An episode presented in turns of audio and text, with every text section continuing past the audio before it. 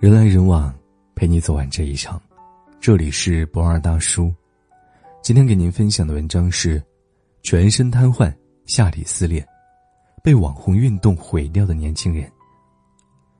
最近发生了一件让人痛心又惋惜的事：徐州一名九零后女研究生，在蹦床游戏中不幸发生意外，直接摔成了完全性截瘫。事情是这样的，五月二十号晚上。琪琪和男朋友、表哥来到蹦床馆，准备玩一个叫做“人体炸弹”的项目。工作人员简单介绍了玩法：场地有一个高大的气垫，站在高处的人用力蹦，将躺在气垫低处的人弹入到一旁的球池里。表哥还特意向工作人员确认安不安全。工作人员回答：“大家都这样玩，没事儿。”可是当琪琪被弹起的时候，头部朝下摔进了海洋球池里。当场动弹不得。西西当时说，他胸部以下都没有知觉了，送到医院被诊断为完全性截瘫。事故发生后，工作人员没有采取任何急救措施，反而慌了神。大家都这样玩的，以前从来没有出现过这样的情况。目前，琪琪治疗已经花了十多万，蹦床馆的老板只赔偿了五千元。琪琪刚被保送研究生，本该有大好的前途。本来也会成为救死扶伤的医生，如今却因为一场意外，只能躺在病床上。虽然四肢有了简单的知觉，但是复健还是非常的漫长。害琪琪变成这样的蹦床，不知什么时候开始成了风靡至极的网红项目，还衍生出了各种新的玩法，比如蜘蛛墙，世界蹦床把自己粘在墙上，天罗地网。是从密密麻麻的弹力网格中下落，还有很火的公主抱蹦床，教练把你弹起接住，诸如此类还有很多。看到这些图，是不是觉得很刺激？有的还有教练在旁边，很想体验一次，对吗？别冲动，这些看起来跳跃、翻转、飞檐走壁的游戏，实际有很多你意料不到的意外。我们获得刺激的同时，也将承受很多未知的风险。其实。蹦床原本是一项有技术要求的体育竞技运动，哪怕是专业的奥运蹦床运动员，都有不少因此受伤甚至残疾的。蹦床的危险之处是在于被弹起的瞬间，人的身体处在失重状态，难以自控。运动员都需要长期专业训练才能在空中控制身体，更别说毫无专业知识和经验的普通人了。没有安全防护的普通人。被弹起的瞬间，一切都只能听天由命了。近年来，像蹦床这类的项目发生意外事故多得数不过来。在郑州，一名二十二岁的女大学生小李和朋友到蹦床公园玩，台下是满满的海绵池，她站在两米的高台上，双手放在胸前，往下跳，不料却意外的受了伤。送到医院之后，医生说小李可能永远都站不起来了，连大小便也无法自理。而游乐场的负责人拒绝承担责任，其他人都没有出现过问题，就连小孩子玩都没有出过事。小李会变成这样，完全是因为他自己的动作不规范造成的，跟自己没有关系。在福州有一个女孩小袁，她在网红蜘蛛墙蹦床的时候，穿着游戏项目提供的衣服，在试跳的时候因为衣服卡裆，导致下体撕裂两厘米。她说当时很疼，流了很多血。缝了很多针。还有小黄在金沙滩景区玩蹦床的时候，头部着床，造成颈椎骨折，导致全身瘫痪。济南十岁女童蹦床发生意外，小腿摔骨折，轻则骨折撕裂，重则高位瘫痪。商家不会告诉你这些游戏的危险，他只告诉你这些游戏很酷、很刺激，不断的安利你去打卡。这些年轻人追逐的潮流运动藏着太多安全隐患，大多项目都没有标注安全隐患，没有专业人士的指导，没有急救措施，无法在空中失重状态下保持安全姿势，玩家不安全的姿势非常容易受伤。连专业的奥运蹦床运动员何文娜都说：“蹦床太危险，我已经恐惧了七年，生命真的太脆弱了，上一秒还活蹦乱跳，下一秒就成了高位截瘫。”除了这些游戏，游乐场还有很多让人提心吊胆的项目。不出现意外还好，一旦发生意外，那就是不可挽回的，网上随便一搜就能出现很多视频合集，画面惨烈，胆小勿入。游乐场是儿童意外伤害最多的场所，只是你没有注意到而已。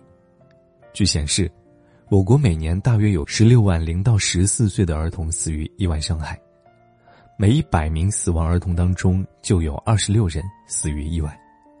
在美国，每二点五分钟就有一名孩子在游乐场当中发生意外。二零一七年。在美国俄亥俄州一个嘉年华游乐场当中，大摆锤项目机器在快速旋转时发生故障，部分座位断裂成两半，游客被甩出去，直接撞落在地上，当场一人死亡，七人重伤。坐在没有断裂座位的游客一脸恐慌。他说：“看着眼前一排座位断裂开，哗的一下，整排人都掉了下去，我不敢看，脑子一片空白。”二零一五年。英国一个二十五岁女子，迪阿布雷，她在西班牙陪同亲人度假，在塔布拉特河流附近一条高约八十米的铁桥上玩蹦极。玩过一次之后，她感觉意犹未尽，在第二跳的时候不幸撞到下方石桥，脑浆飞溅出来，当场死亡。想想都觉得很恐怖啊！有些危险项目有保护措施，很多人侥幸的把自己的生命安全寄托在保护设备。和安全员上，但设备会出现故障，安全员也有大意疏忽的时候。因为蹦极公司绳索长度计算失误，一条生命就这样没了。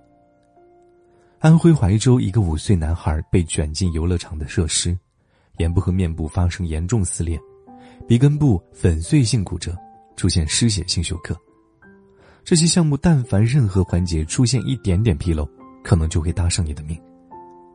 不要把自己的性命交给任何人或者事，我们输不起。盲目跟风求刺激，爽的是一时，意外发生将后悔一生。这些酷炫的网红运动吸引了越来越多的人，因为好玩刺激。网红博主疯狂营销新奇、刺激、好玩等字眼，让很多人蠢蠢欲动，盲目跟风。年轻人总喜欢追潮流，什么火追什么。别人都玩，我不玩就跟不上潮流。那么多人玩，我没玩过，很没面子。大家都说这么好玩，我也想体验体验。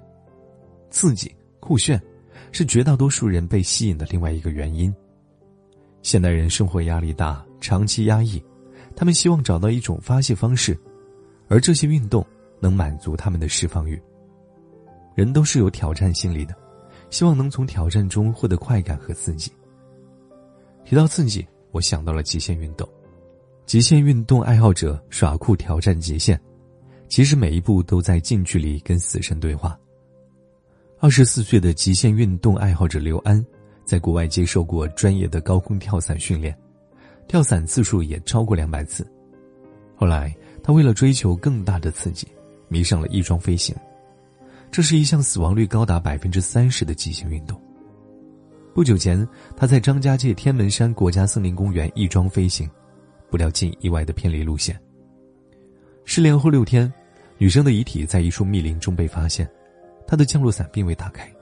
乍的一看，刘安看似经过专业训练，但也有专业人士表示，他的飞行次数还不够，经验不足，连定位系统都不携带，很明显犯了专业错误。翼装飞行是一项高速飞行极限运动。飞行时速超过了两百公里每小时，被广泛认为这是世界上最疯狂的极限运动，堪称极限运动的极限，容错率极低，有一些微小的失误都会产生极大的风险，没有做好万全准备就挑战，无异于送死。不做超出自己极限范围的挑战，是对生命的敬畏。无独有偶，国内极限运动第一人吴永宁。从不做任何保护措施，在各种高层建筑上做各种高难度动作，视频上人看得心惊肉跳。后来他在长沙天心区某楼顶，一如既往的做着高难度动作，不幸失手，多次向上爬，最后体力不支从高楼坠亡。仅仅隔着屏幕看他的视频都让人胆战心惊，总感觉下一秒就会出事。他怎么会不知道后面的危险呢？但是直播的流量。粉丝的关注，可观的收入，让他选择与死神正面对峙，极限运动的危险不言而喻，也不是所有人都有能力去尝试。这样的极限运动无疑是与死亡如影随形。俗话说：“常在河边走，哪有不湿鞋？”但是随着网红经济的发展，为了博眼球，越来越多人不惜出尽险招，甚至大胆搏命。吴永宁意外丧生后，也招来不少网友的恶臭谩骂。有一部分人会说自己选择极限运动是因为热爱。跟那些博眼球的人不一样，但其实我想说，如果你的爱好要了你的命，那你还拿什么去爱你的爱好？如果一定要在爱好和生命当中选一个，请选择生命，因为蝼蚁尚且偷生。远离危险运动是对生命的敬畏和尊重。生命的意义在于我们赋予它更多的可能性，别用生命去豪赌。在做任何行动之前，想想危险和后果。三思而后行。其实，很多潮流运动爆火都只是商家的营销手段，利用的是大众的从众心理。网红的大肆推广，通过分享视频、直播等方式来吸引粉丝，让粉丝买单来获得广告收益。也就是说，他们在乎的是产品营销效果，你的安危不是他们考虑的问题。盲目跟风不可取，别掉进网红和商家的营销陷阱。为自己的生命负责，敬畏生命，远离危险运动，活着比什么都重要。别等意外发生了，才追悔莫及。晚安，亲爱的朋友们。世界变安静了，打开窗，怎么天又黑了？电视里的演员笑着。局外人跟着快乐，可偏偏视线却又模糊了。两只猫熟睡身旁，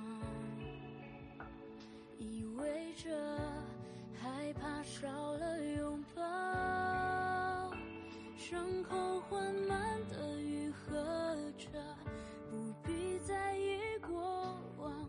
你说的以后就让它过去吧，没能在对的时间许下对的心愿，就当作是过客，匆匆见一面。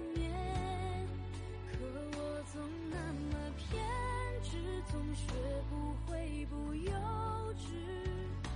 才会轻易被